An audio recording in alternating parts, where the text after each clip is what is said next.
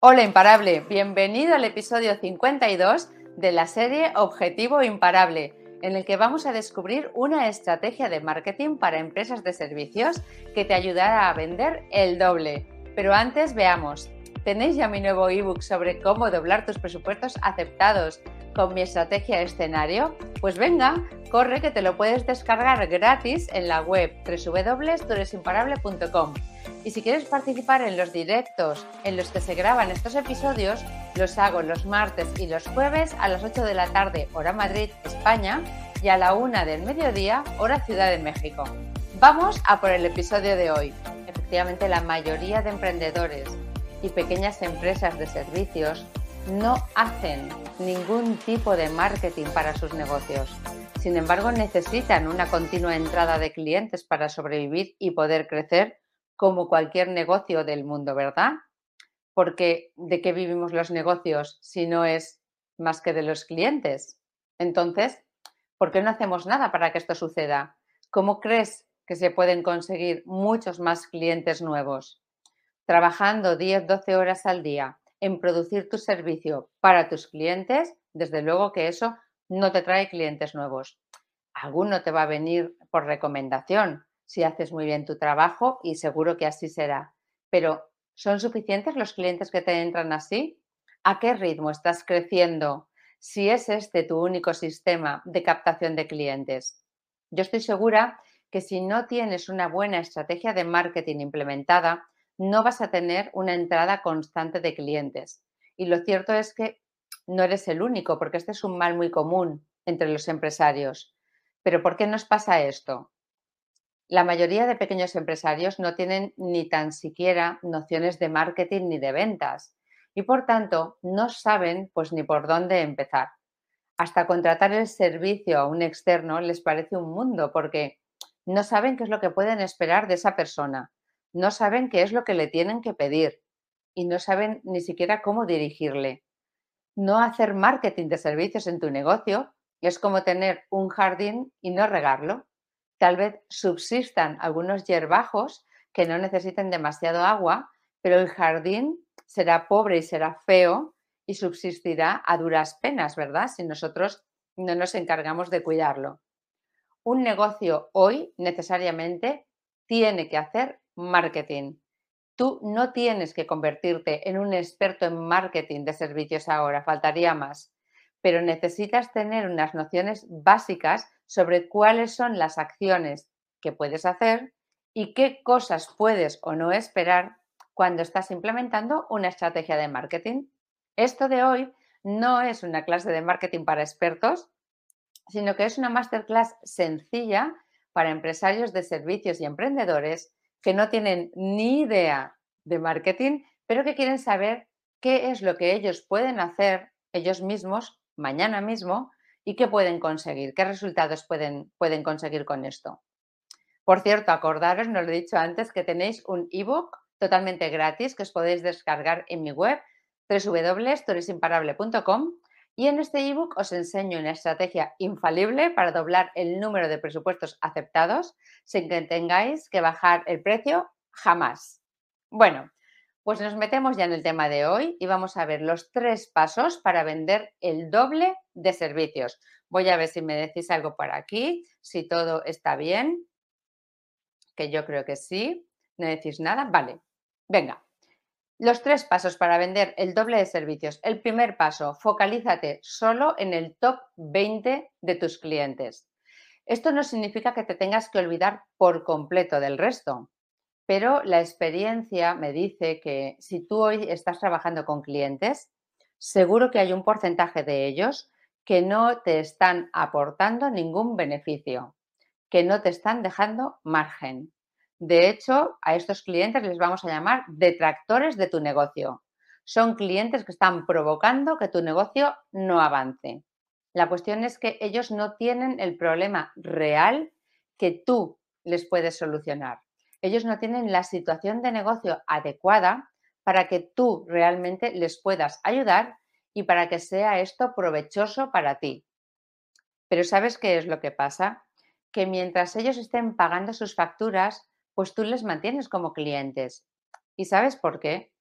porque no tienes un sistema de captación de clientes en piloto automático. Entonces es normal, te da miedo rechazar a cualquier cliente, aunque sepas que no te está dejando mucho margen, porque nunca sabes cuándo va a entrar el siguiente cliente. ¿Te resulta esto familiar? ¿Has tenido alguna vez algún cliente así o te suena esta situación? Bueno, por esto es preciso aplicar una estrategia de marketing de servicios en tu negocio.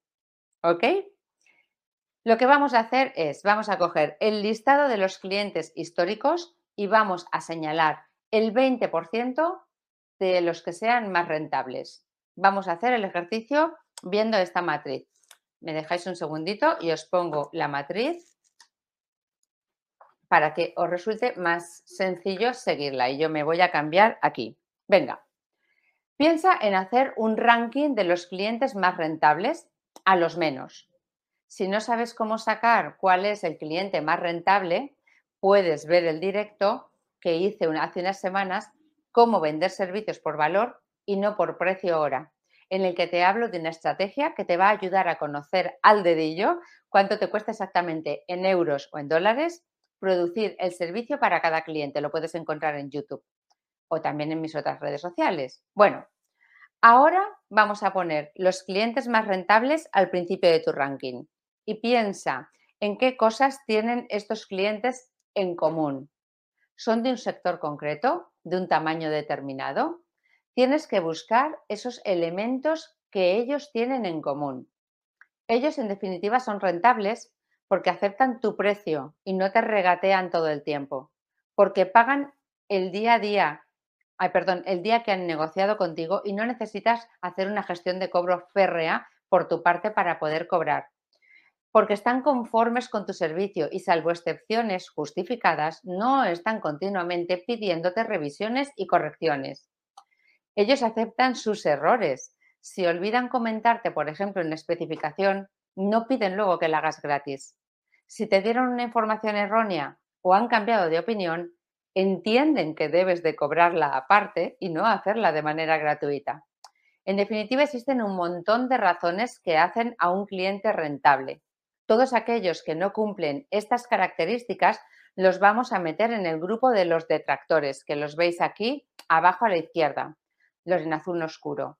Son aquellos, los detractores son aquellos para quienes tienes que trabajar mucho más de lo previsto siempre, porque nada les termina de parecer bien. Son extremadamente exigentes y no se corresponde su exigencia con los honorarios que están dispuestos a pagarte. Pagan mal y tarde. Te llaman mil veces haciendo cambios, añadiendo matices, señalando olvidos que ellos tuvieron. Estos clientes son los que llamamos detractores de nuestro negocio y son los que, como decía, los situamos en la esquina inferior izquierda. Arriba, a la derecha, tenemos el grupo de los clientes ideales. Estos son rentables y nos recomiendan. Ellos están sintiendo que reciben el valor por parte de tu empresa. Ellos sienten que están recibiendo una experiencia magnífica contigo o con tu empresa y por eso te prefieren a ti. Si tú puedes entender realmente quiénes son estos clientes, de dónde vienen, cuáles son las características comunes, por qué ellos sí que son rentables y por qué ellos sí que valoran tus servicios y otros no, en esta situación vas a poder hacer dos cosas. Voy a quitar la matriz, pero veis que efectivamente tenemos, hemos dicho los clientes que son detractores, arriba los clientes que son rentables, abajo los detractores a la derecha, aquellos que te refieren, es decir, que dan referencias tuyas, y los ideales que son los que te refieren y los que además son rentables, ¿vale? Pues vamos a quitar este de aquí. Venga, y seguimos. Decíamos que con estos clientes que uno son rentables y dos te refieren a otros clientes, vamos a hacer dos cosas. Uno, podemos hablar con ellos y comenzar una conversación en la que ellos nos digan exactamente cómo nos ven, qué cosas les gustan más de nuestro negocio, por qué están con nosotros. Incluso podemos añadir sus referencias en nuestra web para de esta manera atraer a más clientes como ellos a nuestro negocio. Atraeremos a la gente o a las empresas que tengan el mismo problema que tienen ellos Y en este vídeo, por ejemplo, y en el vídeo, por ejemplo, en el que nos lo cuentan, pues se verán identificadas empresas que se dedican a una actividad similar o parecida a la que se dedican ellos, que son del mismo tipo, del mismo tamaño, etcétera. ¿Vale? Entonces, eh, es lo que podemos hacer, entrevistarles para conocer qué es lo que más valoran de nosotros. En segundo lugar, y la razón por la que yo te he dicho que traigas este, extraigas este 20% de clientes rentables es porque a ese 20% de clientes les encantaría poder hacer más negocios contigo. Y hay algo que todos los expertos de negocios sabemos y es que es muchísimo más sencillo venderle un servicio nuevo a un cliente satisfecho que ya es cliente nuestro que venderle un servicio nuevo a un cliente que no nos conoce de nada. Ok, voy a ver si por aquí tengo comentarios. Vale. Ellos van a confiar en ti por lo que el camino más duro ya lo tienes hecho para venderles un nuevo servicio. Si nosotros nos enfocamos en crear experiencias increíbles para nuestros clientes actuales, en crear más valor para ellos, en crear más beneficio para ellos. Podremos construir un negocio gigante atrayendo y vendiendo y produciendo servicios solo para este tipo de clientes y no para ninguno más. Y yo me he encontrado a clientes que tienen varias líneas de negocio en las que, por ejemplo, tienen clientes que consumen solamente una. En su momento, yo fui a entrevistar a los clientes de mi cliente para averiguar efectivamente esto, cuál es la opinión que tenían de su proveedor, qué es lo que más valoraban, esto que hemos comentado. Y al ver que estaban fascinados y encantados con su servicio, yo le dije a mi cliente, oye, tú tienes que ir a venderle esta otra línea, porque ellos te adoran, les encanta, están súper contentos contigo. No puede ser que solamente les vendas una línea de servicios. Y él me decía que no, que ellos ya tenían un proveedor de esa otra línea, que no quería presionarles, ni hacer que se sintieran mal. Pero bueno, ¿qué, es esto de presionarles? Tenéis que quitaros el complejo de vender. Un negocio crece gracias a las ventas. Le estáis poniendo cadenas a vuestro negocio. Es como tener un coche encadenado a, un gran muro y vosotros en el volante conduciendo e intentando acelerar. Y por más que aceleréis y por más que trabajéis en la empresa, el coche no avanza. Pues estas cadenas son vuestro rechazo a vender. Lo más seguro es que el cliente de mi cliente ni tan siquiera caiga en la cuenta de que le puede prestar este otro servicio. Un negocio no puede permitirse esta pérdida de oportunidades. Bueno, pues ahora que ya hemos hecho estas dos cosas que son súper importantes para tu empresa con los clientes que de verdad son rentables y que te refieren con tu cliente ideal, vamos a hacer otro, otro ejercicio. Y para ello te voy a poner esta otra imagen, ¿vale? Te voy a poner la imagen, me, cambio aquí, la imagen de las tres cajas. Al igual que muchos clientes exigen que sus proveedores tengan tales o cuales características, tú vas a hacer lo mismo con tus clientes. Por ejemplo, si ofreces servicios de estética, aunque ciertos servicios no, no lo requieran, puede que haya clientes que prefieran que se los haga un médico, ¿verdad? Pues eh, es posible pues, que tengas un título de medicina, puede ser un requisito para algunos de tus clientes, aunque el servicio en sí mismo no lo requiera. Piensa ahora en estas cosas que tú necesitas, que como mínimo tus clientes tengan para que tú les puedas prestar el servicio. Estas cosas son las que vamos a meter en el cubo azul, en el cubo que dice lo que deben de tener estos clientes para yo prestarles el servicio, lo mínimo.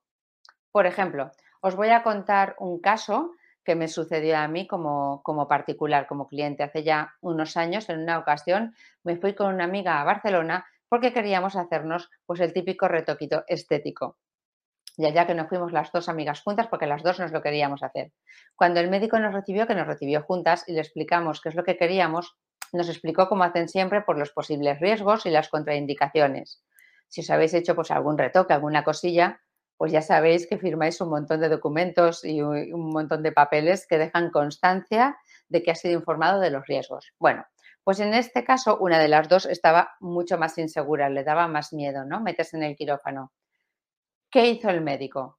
Pues el médico le dijo directamente a esta persona que estaba insegura, mejor tú no te lo hagas porque sabes, a ti no te hace mucha falta realmente. ¿Por qué creéis que hizo esto el médico? Pues el médico lo hizo porque una persona que se mete insegura en un quirófano, siendo un tema innecesario de estética, puede generarle problemas a posteriori con el resultado. Si no están tan convencidas, es más fácil que no acepte del mismo modo las consecuencias de una intervención que una persona que está convencida de verdad. ¿Es así? ¿Cierto? Entonces el médico tiene en el cubo del debe, en el cubo azul, tiene la especificación, mi cliente debe de tener la total determinación para hacerse la intervención. Por ejemplo, si sigues analizando tu mercado, existirán otras cosas que no son condiciones indispensables para que sean tus clientes, pero que sí que sería bueno que las tuvieran, porque te facilitarían el trabajo, por ejemplo. Estas cosas son las que vamos a meter en la caja amarilla, ¿vale? La caja de sería bueno que mi cliente lo tuviera. Y por último, para llenar la caja roja, la caja de ideal, es lo ideal, el cliente ideal, piensa en esas conversaciones de negocios que tienes con este grupo de clientes ideales, los del 20%, estos que hemos puesto antes en la matriz, arriba a la derecha, que te referencian y que son rentables, en las que ellos están de verdad empezándote a hablar de cuál es su problema real, de cuáles son de verdad sus necesidades. Ellos te hablan de la manera en la que a ellos les gustaría que tú les resolvieras el problema, no solamente de tener el problema resuelto. Y que cuando tú escuchas esto dices, wow, esta persona, a esta persona yo la puedo ayudar de verdad. Estos son los atributos de tu cliente ideal. Por ejemplo, yo voy a quitar ya esto de aquí. Yo en mi negocio, eh, en mi negocio, pues he descubierto que existen un grupo de clientes que realmente son mi cliente ideal. Vamos a hacer el ejercicio de los tres cubos con tú eres imparable. Lo que debe de tener mi cliente necesariamente es que tenga más de 25 años y que lleve un par de años ya con su negocio. Yo necesito que tenga experiencia suficiente al haber comenzado con el negocio, porque de esta manera podrá poner en práctica y de verdad le resultará útil la formación de Torres Imparable. En segundo lugar, tiene que tener un negocio de servicios, porque nosotros estamos especializados en negocios de servicios. Y en tercer lugar, tiene que hablar castellano, pues todas mis formaciones son en español. Y saberse manejar un mínimo con el ordenador para conectarse a las sesiones, etcétera. ¿Vale? Estas son las cosas que pondríamos en la caja de lo que tiene que tener. Ahora vamos a ver lo que vendría bien que tuviera. Pues, por ejemplo, vendría bien que tuviera motivación para comenzar ya, experiencias con formaciones anteriores, para que pueda valorar la diferencia entre un formador que conoce muy bien la teoría como para enseñarla y alguien como yo, pues que lleva 27 años en el mundo profesional, que ha dirigido y creado empresas que, han tenido éxito.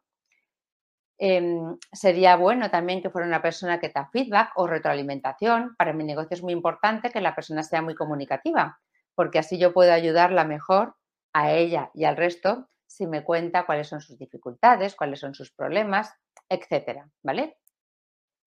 Y luego nos iríamos a la caja roja de lo que sería ideal que tuviera esta persona. Pues sería ideal que fuera una persona con muchísimas ganas de incorporar cambios, con mucha ambición y muchas ganas de crecer. Una persona a la que le encanten las ideas nuevas y siempre esté dispuesto a probarlas y a ponerlas en práctica. Que tuviera madurez ¿no? para asumir su responsabilidad en los resultados, porque los cambios nunca vienen de hacer un curso ni de conocer la teoría. Hay que implementar y equivocarse y que tuviera conciencia de que se va a tener que sacrificar unas horas a la semana durante el programa para poder mejorar así su negocio, que fuera ambicioso y con ganas de comerse el mundo para crear una empresa eh, y le haga esto superar las dificultades sin rendirse, ¿verdad? Ya sabemos que no es fácil. Y que sepa buscar soluciones, porque hay alumnos a quienes hay que dárselo todo mascado y es imposible porque hay mil sectores y mil situaciones y no, no podemos. ¿Vale? Entonces, viendo este ejemplo, es lo que a mí me gustaría que hagas tú con tu negocio, que cojas las tres cajas de lo que necesariamente debe de tener, lo que estaría bien que tuviera y lo que sería ideal para que sepas diferenciar qué tipo de cliente te conviene y a qué tipo de cliente te tienes que dirigir y prestarle servicios. ¿Ok? Vale, pues la segunda cosa que vamos a hacer es la segunda estrategia para conseguir ganar más clientes de servicios es tu promesa. Y aquí una cruda realidad. Nadie quiere que le vendas, el cliente quiere tener su problema resuelto. Estas cosas, esperar que voy a poner aquí, estas cosas, esto os suena, ¿verdad? Si logramos que nuestros clientes ideales sepan que entendemos a la perfección cuál es su problema, ellos escucharán todo lo que nosotros tengamos que decirles. Muchas veces ni tan siquiera el cliente conoce cuál es realmente el verdadero problema que él tiene. Imagina que tú ahora le ayudas a comprender cuál es ese problema y encima que se lo puedes resolver. ¿A quién crees que elegirá este potencial cliente como proveedor? Pues a ti. Tenemos que comprender cuáles son los retos a los que se enfrentan, cuáles son las dificultades que tienen en su día a día, qué es aquello con lo que sueñan todos los días cuando se levantan. Y si lo hacemos antes de que ellos realmente lo sepan, van a confiar de verdad en nosotros. Y este problema real que ellos tienen y que a veces ni siquiera saben exactamente cuál es, va a ser la base de la comunicación de tu empresa, va a ser tu eslogan, tu promesa, tu propuesta de valor, lo que dices en tu web, en tus redes sociales, etc. Construye una promesa que solucione el problema más importante que tenga tu cliente esto es muchísimo más útil de lo que te puedes imaginar para tu negocio. Hoy por hoy, el 99,9% de los negocios y sobre todo de los pequeños negocios hablan constantemente de ellos mismos, de los servicios que ofrecen, de lo que saben hacer, de cómo lo hacen. Y esto es un gran error. Por ejemplo, yo tengo un cliente que es arquitecto.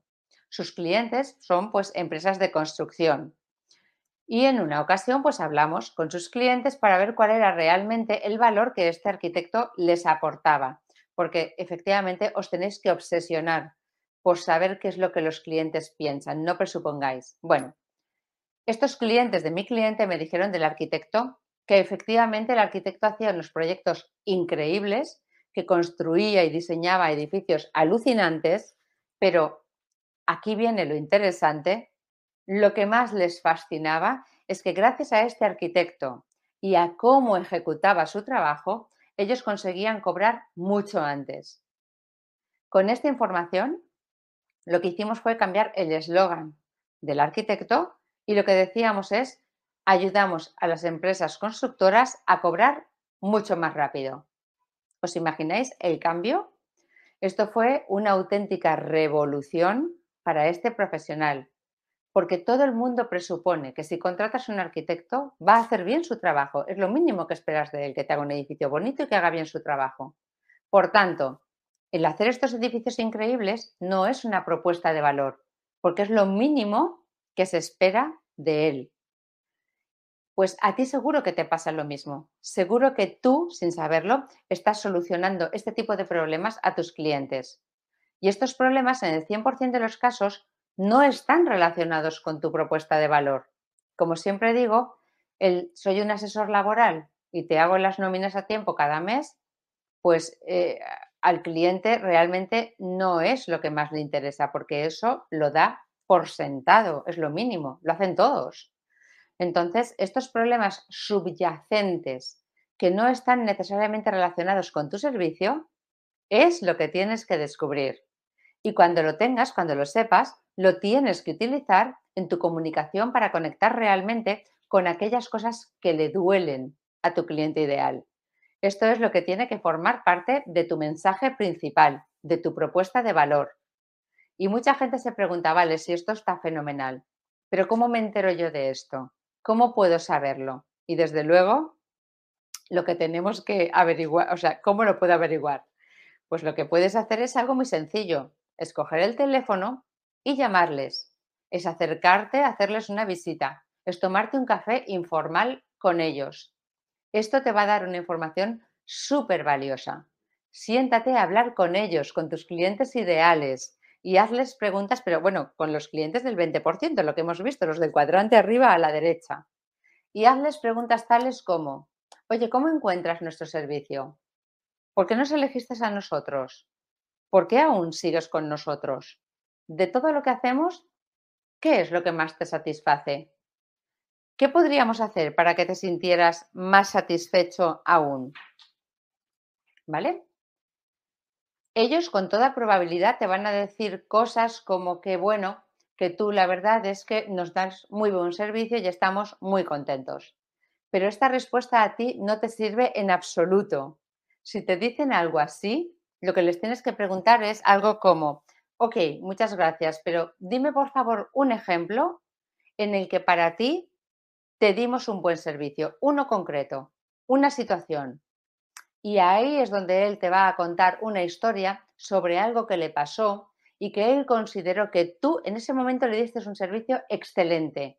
Es exactamente ahí donde tú tienes que escuchar y dejarle hablar sin interrumpir, porque es ahí donde realmente él va a empezar a contarte cosas que envuelven lo que es el problema real que tú solucionas para él. Si quieres aprender a hacer buenas preguntas a los clientes para sacar el máximo de información, te recomiendo el libro The Mom Test, el test de la mamá, del autor Rob Fitzpatrick. Tú busca The Mom Test y si no, en el artículo de blog te lo dejaré. Otro ejemplo, por ejemplo, otra cosa que puedes hacer, como decíamos, oye, ¿cómo averiguo yo todo esto de mi cliente? Pues otra de las cosas que puedes hacer es irte, si lo tienes en tu negocio, a las Google Review. Si tú tienes implementado un sistema de Google Review, esto es una mina de oro para ti y para tu negocio. No te quedes solo con que te han dado cinco estrellas, sino que lee palabra a palabra todo lo que ellos dicen sobre tu negocio. Cuando alguien te da de una manera voluntaria cinco estrellas, es que les has sorprendido, es que has superado sus expectativas es que has solucionado su problema real. ¿Ok? por lo tanto, el punto 2 es promételes que vas a resolver su problema, pero averigua cuál es el problema real que tú solucionas, posiblemente sin saberlo. Y por último, la tercera estrategia es que tenemos que crear o diseñar el viaje del cliente. Hoy hay mucha gente que está empezando a hablar del viaje del cliente o lo que en inglés llaman más conocido el Customer Journey Map. Desde luego en Estados Unidos hace mucho tiempo que se habla del Customer Journey Map. Yo de hecho llevo años aplicándolo, implementándolo en mis clientes. Esto es algo que está muy de moda y si os interesa este tema, mucha atención al mes de julio, donde voy a hacer una masterclass de hora y media en la que os voy a enseñar paso a paso hacer un Customer Journey Map para vuestros negocios. Bueno, pero lo que os quiero, de lo que os quiero hablar ahora es que efectivamente comprendamos cuál es el viaje que recorre el cliente, cuál es ese camino que él recorre desde que todavía no es tu cliente y no te conoce hasta que llega a convertirse en tu cliente. Y solo entendiéndolo a la perfección vas a poder realizar un buen marketing de servicios para tus clientes ideales y captar muchos más clientes como él. Desde luego, habrás oído hablar sí o sí de los paneles de venta o de los embudos de venta. Un funnel de venta es un embudo y se llama así porque tiene forma de embudo. Mirar, como esto que os voy a poner en la foto, que lo tengo preparado aquí para que lo veáis. ¿Vale? Aquí, venga. Pues esto es un embudo tienen forma de embudo. Esto es algo que está empezando a obsesionar al colectivo empresarial y sobre todo a las grandes empresas. No porque sea exclusivo o propio de grandes empresas, sino porque ya sabéis que las grandes empresas son las que tienen siempre acceso a la información primero y las herramientas para implementar las cosas. Y después, pues va bajando al pequeño negocio. Hoy con Internet ya no es así y todos tenemos información más o menos de primera mano. a ti te tiene que obsesionar, ya cualquier emprendedor o dueño de negocio de servicios. Yo creo que este es un reto de verdad y es una gran oportunidad que hoy tienen los pequeños negocios para hacer un buen marketing, un marketing de servicios que os permita convertir a los desconocidos en los clientes. ¿Ok? Lo primero que tenemos que hacer es cómo guiar a potenciales clientes que tengan el perfil de nuestro cliente ideal por el viaje que éste emprende desde que es un desconocido para nosotros hasta que se convierte en cliente.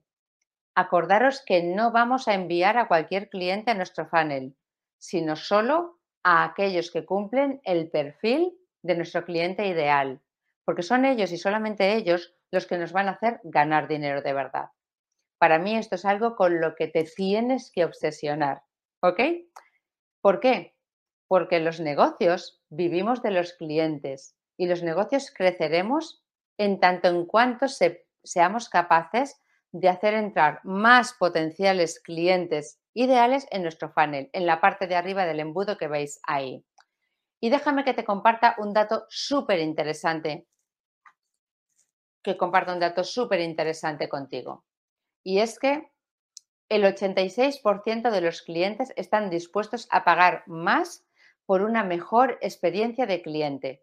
El mundo de la experiencia de cliente es algo completamente alucinante, que ofrece unas posibilidades increíbles para todos los negocios. Por eso yo lo trabajo tanto. Además, no se necesita ni hacer una inversión ni tener expertos que trabajen contigo o para ti, ni tan siquiera subcontratarlos, ¿no? Creo que ya os he comentado antes sobre que ya que haré una sesión, ¿verdad?, de trabajo en formato taller el mes de julio. Así que atentos que no se os escape. Bueno, pensar que el 86% de las personas son casi todas las personas. No es un 20 ni es un 30, es el 86% que es cercano al 100%. Así que esto lo que nos dice es que deberíamos enfocarnos en poner nuestro tiempo y dinero en ver qué es lo que pasa con un cliente una vez que lo hemos conseguido y cuando empezamos a, darle el servicio y durante todo el tiempo de su vida con nosotros. ¿Ok? si el 86% está dispuesto a pagar más por una experiencia de wow, ¿en qué tenemos que invertir esfuerzos? Pues en averiguar exactamente cómo hacerlo bien para él, qué es lo que le gusta, qué es lo que siente. ¿Ok? Y ya por último os voy a dar solamente otro dato más, creo, que es que el 83% de los propietarios de negocios nos dicen que su principal fuente de cliente son las referencias de otros clientes. Y estoy segura que si hiciera ahora mismo una encuesta entre todos los que estáis aquí, seguro que me diríais que a vosotros efectivamente os pasa lo mismo. Y esto es un gran error. No porque las referencias que os traen clientes nuevos no sean buenas. Por amor de Dios, claro que sí. Las necesitamos, las queremos y las buscaremos. Esto es maravilloso. Pero lo que es un error es que esto sea prácticamente vuestra única fuente de entrada de clientes. ¿Sabéis cuántas oportunidades de crecer estáis perdiendo por no hacer un marketing de servicios? Hay un dato que es tremendamente importante y que me gustaría que pusierais atención en él y además que os lo apuntéis. Porque de entre todo lo muchísimo que ha cambiado el marketing, podemos decir que en los cinco o seis últimos años lo que más ha cambiado es cómo las personas toman la decisión de convertirte en tu cliente. ¿Os acordáis del embudo que acabamos de ver, verdad? Un funnel de marketing de servicios, un embudo, no es más que el proceso por el que un desconocido se convierte en tu cliente.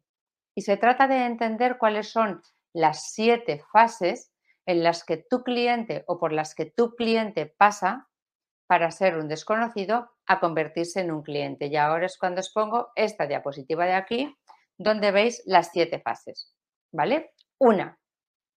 La primera fase es que el cliente te conozca.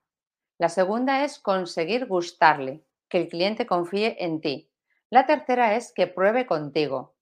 ¿Os acordáis que en el directo anterior, creo que fue de la semana pasada, eh, el martes, hablamos de lo importante que era dentro de una estrategia tener un pequeño producto económico con una barrera de entrada muy baja para que tu potencial cliente pueda probarte sin que le suponga mucho esfuerzo y que a ti te costase muy poquito producir? Pues si queréis saber más sobre este tema, os emplazo a que veáis en YouTube el directo las 10 estrategias para diferenciar tu negocio de servicios de la competencia. ¿Vale? Entonces esto era cuarto paso, que te pruebe. Ok, quinto paso, que te compre. Sexto, que repita. Séptimo, que dé referencias a otros para que te compren. Vamos a ver un poquito con más detalle cada uno de estos pasos. Voy a quitar esto ya de aquí. Vale. Venga, primer paso, conocer. Lo primero es saber qué es lo que estamos haciendo en la empresa, cuál es la estrategia que tenemos diseñada para que aquellas personas que no nos conocen conozcan que existimos y cómo vamos a ayudarles. Hay muchas maneras de conseguirlo y no podemos entrar en eso hoy, ¿no? Porque esto ya ha sido objeto de otros directos y sería objeto de un directo solo o de muchos pero es un tema infinito. Pero tú debes tener en tu estrategia como mínimo tres maneras diferentes de hacer que personas que no te conozcan, que no te conocen hoy, te conozcan. Por eso decíamos antes, no puedes basar tu sistema de captación de clientes solo en la recomendación. Venga, segundo paso, gustar. Un grupo de estos clientes que te van a conocer se darán cuenta cuando tú llegues que son tu cliente ideal a ellos les vas a gustar porque estás conectando con su problema. Tercer paso, confianza. Tienes que tener luego en tu web elementos que hagan que ellos crean y que confíen en ti. Ellos se van a preguntar cosas como, vamos a ver, ¿quiénes más han confiado en esta empresa? ¿A quién le ha ido bien? Por eso es importante que tú tengas referencias de clientes. Cuatro, probar de este porcentaje de gente a los que les gustas y que han visto la prueba de otros testimonios o simplemente les has generado confianza, hay unos que van a querer probar contigo. Para eso es para lo que necesitamos este servicio tan fácil de consumir con una barrera de entrada muy bajita para que les resulte muy fácil probar, que es lo que os decía que vierais en el, en el directo 10 estrategias para diferenciar tu negocio de servicios que podéis encontrar en el canal de YouTube de Beatriz Marcos, Tú eres imparable, o en el blog. Vale, pues sobre toda esta parte del Customer Journey Map, ya haremos, como decíamos, una masterclass especial. La buena noticia es que debido al cambio y a los momentos en los que nos enfrentamos en los últimos años, pues los negocios de servicios lo hemos pasado francamente mal, sobre todo los pequeños. Y esto ha provocado que nunca antes las empresas hayan estado más dispuestas a probar cosas nuevas y a cambiar. Las personas están hambrientas de herramientas y de soluciones. Bueno, quinto paso. Una vez que han probado contigo, se dan cuenta que tú eres el proveedor que ellos estaban buscando y que, pueden que tú puedes resolver su problema. Entonces se van a convertir en tus clientes. No lo harán todos, ni mucho menos, pero sí un porcentaje significativo. Y esto es tener un funnel de ventas. Es construir un embudo de ventas en el que la parte superior es muy ancha porque entran muchos, pero al final solo se quedan los clientes ideales, que son los que te hacen ganar dinero, recuérdalo.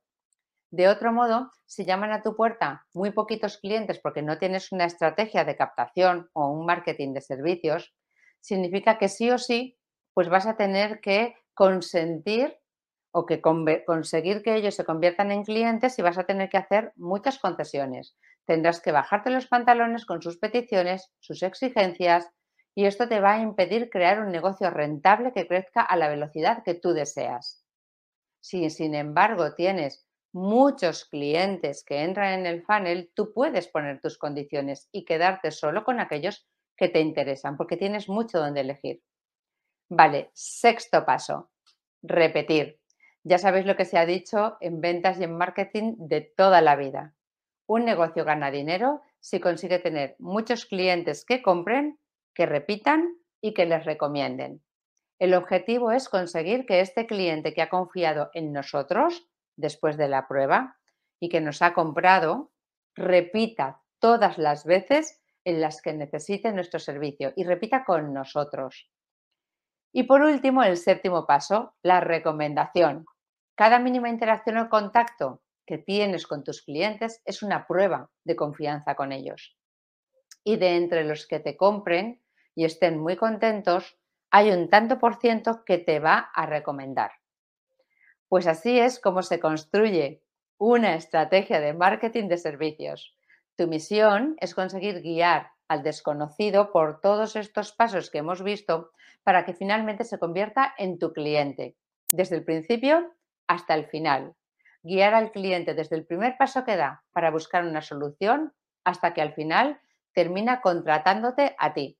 Ya imaginarás que la típica objeción de yo no sé cómo hacer marketing nos la hemos cargado en este directo, porque como ves, con esta estrategia tú no necesitas ser un experto en marketing, sino solamente necesitas analizar estos siete pasos y decidir qué acciones vas a implementar en tu empresa para conseguir convertir extraños en clientes ideales que repitan y que te recomienden. Bueno, pues ha llegado el turno de las preguntas y respuestas. Yo no sé si hoy tenéis una, alguna pregunta para mí, si queréis comentar algo. Y si no, es que creo que además hay un poquito de decalaje, pero eh, si, no queréis comentar algo, eh, o si por el decalaje no podemos, quiero que sepáis que todos los jueves y este jueves también a las 8 de la, de la tarde hago un directo muy diferente a este en el que yo no os cuento, no tengo un tema de que hablar con vosotros, sino que estoy ahí para que vosotros me preguntéis lo que queráis. Lo podéis hacer sobre el directo que hemos visto hoy o lo podéis hacer sobre cualquiera de los temas que tratamos en Tú eres imparable y que son cómo ayudarte a convertirte o a pasar de ser un hombre orquesta, que lo tenemos que hacer todo, ¿verdad? A convertirnos en un empresario imparable. Si yo puedo, os ayudaré y os contestaré todo, todo lo que sepa, por supuesto. Así que bueno, imparable. Espero que te haya gustado el, directo, sobre todo que te haya resultado útil este contenido, ¿no? Sobre los tres pasos para vender más con un marketing de servicios. Tú también puedes hacerlo. Ya has visto que no es en absoluto nada difícil y lo puedes aplicar sea cual sea tu negocio de servicios. No hay excepciones. Y si crees que en tu negocio no se puede, pues quiero que sepas que no es más que una creencia limitante. Ponte en contacto conmigo a través de mis redes sociales o ven al directo del jueves y verás cómo se nos ocurre una idea rápida y sencilla para implementar. Hoy tienes una oportunidad de crear un sistema de marketing de servicios que te genere un número mucho más elevado que el que tienes hoy de clientes y lo único que tienes que hacer es aplicar todas estas cosas que hemos visto hoy, las tácticas y herramientas que comentamos en Tú imparable, para que tu negocio empiece a crecer de una manera mucho más rápida. Tan solo piensa de todo lo que hemos hablado hoy, cuál es la parte que vas a implementar mañana. Y ya verás cómo detrás de esta vendrán poco a poco todas las demás, hasta que consigas implementar las siete fases del funnel Em, además, puedes ver el directo todas las veces que quieras, pues para ir sacando ideas y recordar cuáles son las fases o cómo puedes implementarla. Tan solo recuerda que detrás de cada resultado que no tienes hay un conocimiento que te falta o una estrategia que no tienes. Ahora este conocimiento, esta estrategia ya la tienes. Solo te falta aplicar lo que hemos visto hoy. Y hasta aquí el nuevo podcast de hoy. Contadme qué os ha parecido este nuevo episodio en mis diferentes redes sociales que son arroba Beatriz Marcos Martínez, en las que hago los directos que se graban para convertirse después en este podcast. Os recuerdo que tenéis disponible el ebook gratis en la web www.tueresimparable.com. Nos vemos en el siguiente episodio. Chao imparable.